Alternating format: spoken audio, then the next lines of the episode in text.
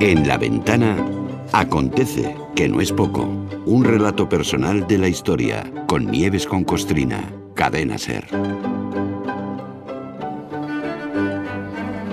Hola Nieves, buenas tardes. Buenas tardes, Carlas, ¿qué tal? ¿Sabes una cosa? Que hoy este paseo por la historia, yo creo que se convierte en una especie de, de prolongación de la ventana de los libros. Estoy por decirle a ah, Benjamín Prado que se vuelva, ¿eh? porque vamos a hablar, hemos estado hablando de novela gráfica y vamos a hablar de un género muy concreto, los libros de caballerías, cuyo final o cuya puntilla muchos hacen coincidir con la publicación del Quijote, que no sé yo, pero bueno, tú el otro día ya nos anunciaste algo de esto, así que, ala, cuando quieras sí, además, lo dejamos apuesta por hoy precisamente por eso, ¿no? Porque era como era la ventana de los libros, bueno, pues ya por lo menos le dábamos una, una continuidad. No, no, no nos hemos entretenido nada ya en recoger las miguitas esas que vamos dejando a veces, esta vez lo hemos hecho enseguida, ¿no?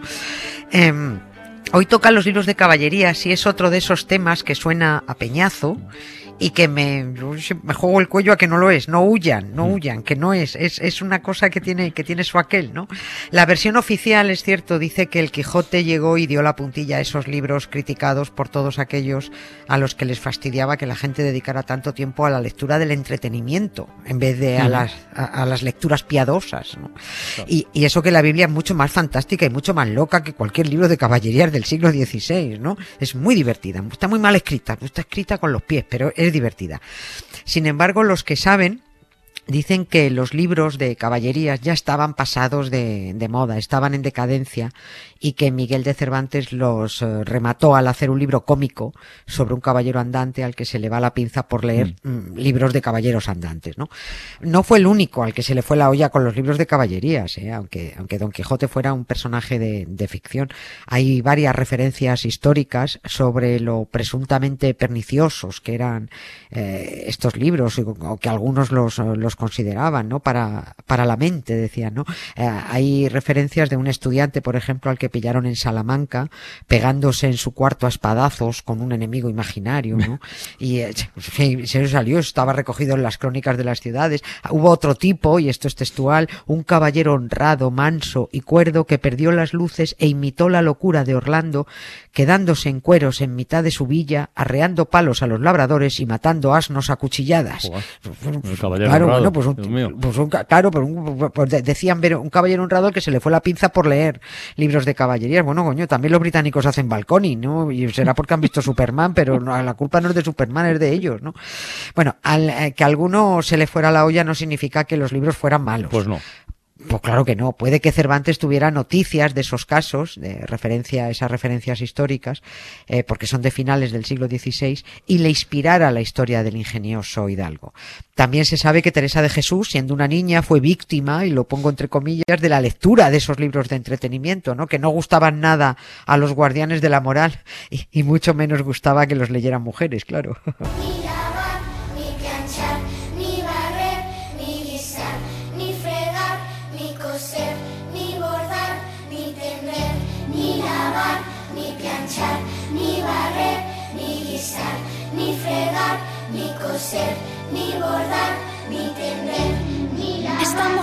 Contemplando el mundo, volando desde una avioneta. Las cosas se ven tan pequeñas. Si te hablo del ya ni te acuerdas. A veces De todas formas, Nieves, tampoco habría muchas mujeres con acceso a los libros de caballerías o a cualquier otro libro, porque no serían muchas las que supieran leer. Claro, no, por ahí. Claro, que, que iban a saber en aquellos años, ¿no? Pero bueno, las que sabían devoraban y retuiteaban, o sea, se, lo contaban a las otras, ¿no? Si en el siglo XVI el analfabetismo era elevadísimo en general, bueno, mm. pues imagina en las mujeres, ¿no? Y luego hay que imaginar a las mujeres del mundo rural, ¿no? Esas ya nada, nada. Pero una cosa es leer y otra cosa que te lo lean. Y era muy divertido que te leyeran un libro de caballerías. Teresa Sánchez sí sabía leer ella sola, porque es que, a ver, antes de ser monja y de llamarse Teresa de Jesús se llamaba Sánchez. Mm. Tenía un apellido normal, ¿no? Mm. Y como era de buena familia y de familia culta, aprendió a leer y a escribir desde muy pequeñita, ¿no? Ella leía como una loca y además animada por su madre, pero escondiéndose de su padre, que se lo prohibía, ¿no? La niña eh, Teresa leía libros de caballerías y leía también muchas vidas de santos. Y como esta cría era muy marimandona y era muy lista también y muy lianta, muy mm. lianta desde pequeña, protagonizó un episodio muy, muy quijotesco, ¿no? Porque con ocho o nueve años mezcló en su cabeza las aventuras de los caballeros con las vidas de los santos y enredó a su hermano, se llamaba Rodrigo, que tenía un año más que ella, y le enredó y dijo, vamos a fugarnos de casa. Y se fugaron los dos de casa para largarse a tierra Santa, a tierra, sí, sí, a tierra de infieles, y, que allí les dieran martirio, los descabezaran para que su aventura la recogieran por un lado los libros de caballerías y por otro los libros de santos. Por favor.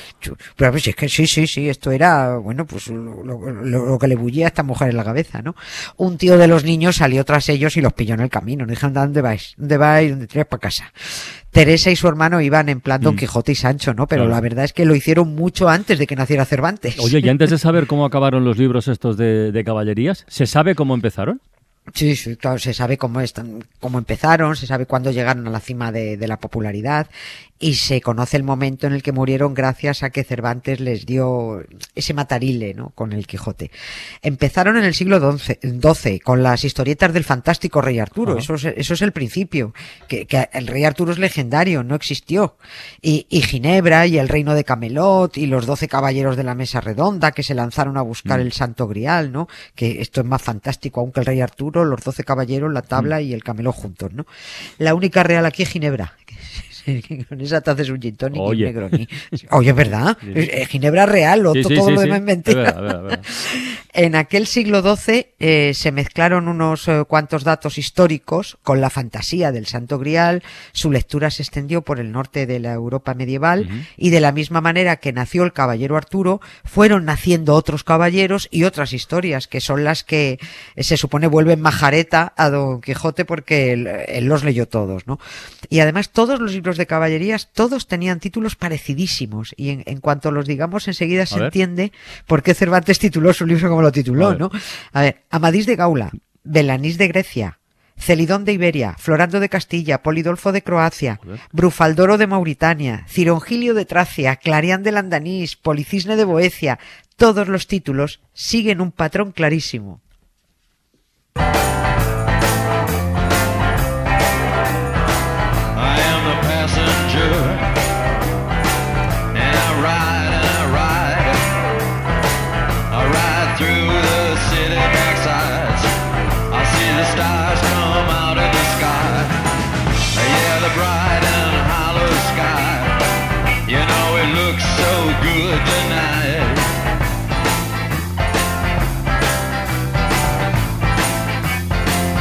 Si el modelo de título era igual para todos, o sea, el nombre del caballero seguido de la patria del caballero, Don Quijote de la Mancha, de ahí sale, ¿no? Don Quijote de la Mancha. De la Mancha, claro, de ahí sale. Eh, estaba todo, estaba todo pensadísimo, ¿no?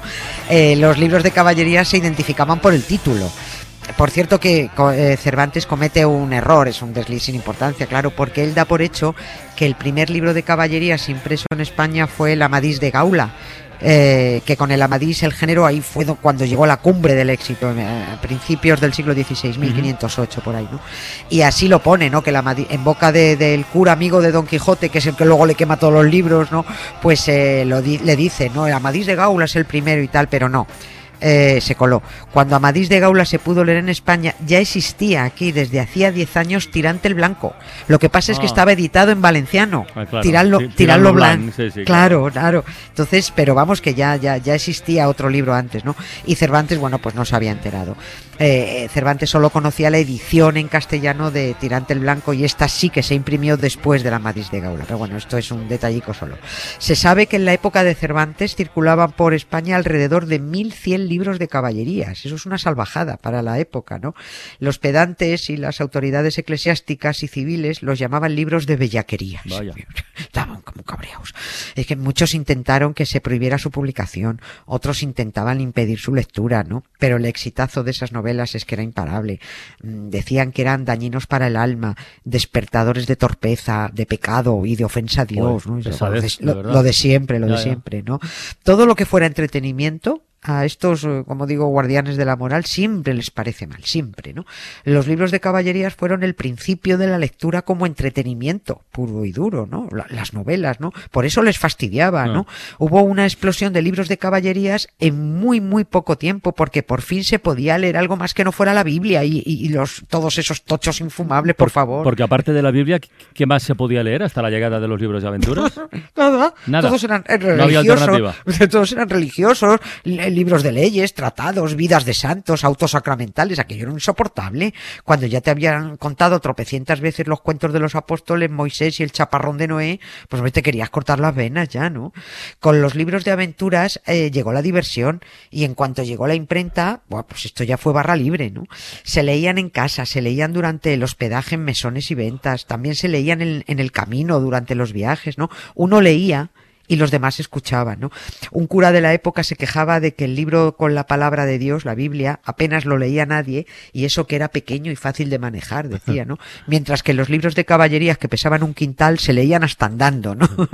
la mala noticia es que algunos se creían que esas historias de aventuras de caballeros eran, eran verdad porque les habían dicho, y, y, no estoy haciendo broma, que todo lo que decía la Biblia era cierto, y en la Biblia ah, eh, todo es absolutamente fantástico, increíble, tan increíble que todo es mentira. Pero si había que dar por ciertas todas esas fantasías bíblicas y todas las inventadas vidas de santos, ¿qué razón había para no creerse lo que pasaba a los caballeros andantes? Si era verdad una cosa, era verdad la otra, ¿no?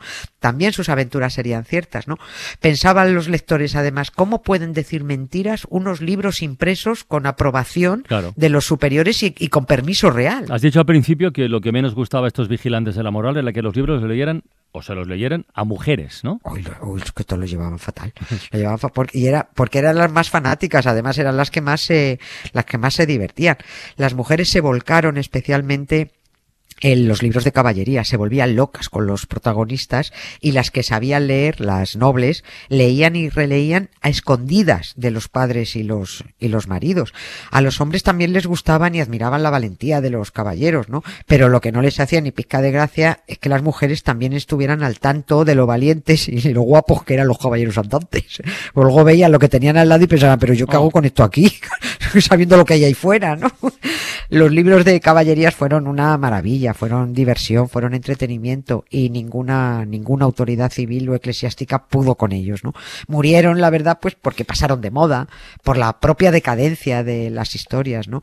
Cuando Cervantes dio el tiro de gracia a las novelas de caballerías con su Don Quijote, las aventuras caballerescas ya estaban agonizando, ya habían, ya habían pasado de moda, ¿no? Don Quijote, eh, que fue magnífico, solo puso el punto final, pero yo creo que no pudo haber un punto final más magistral.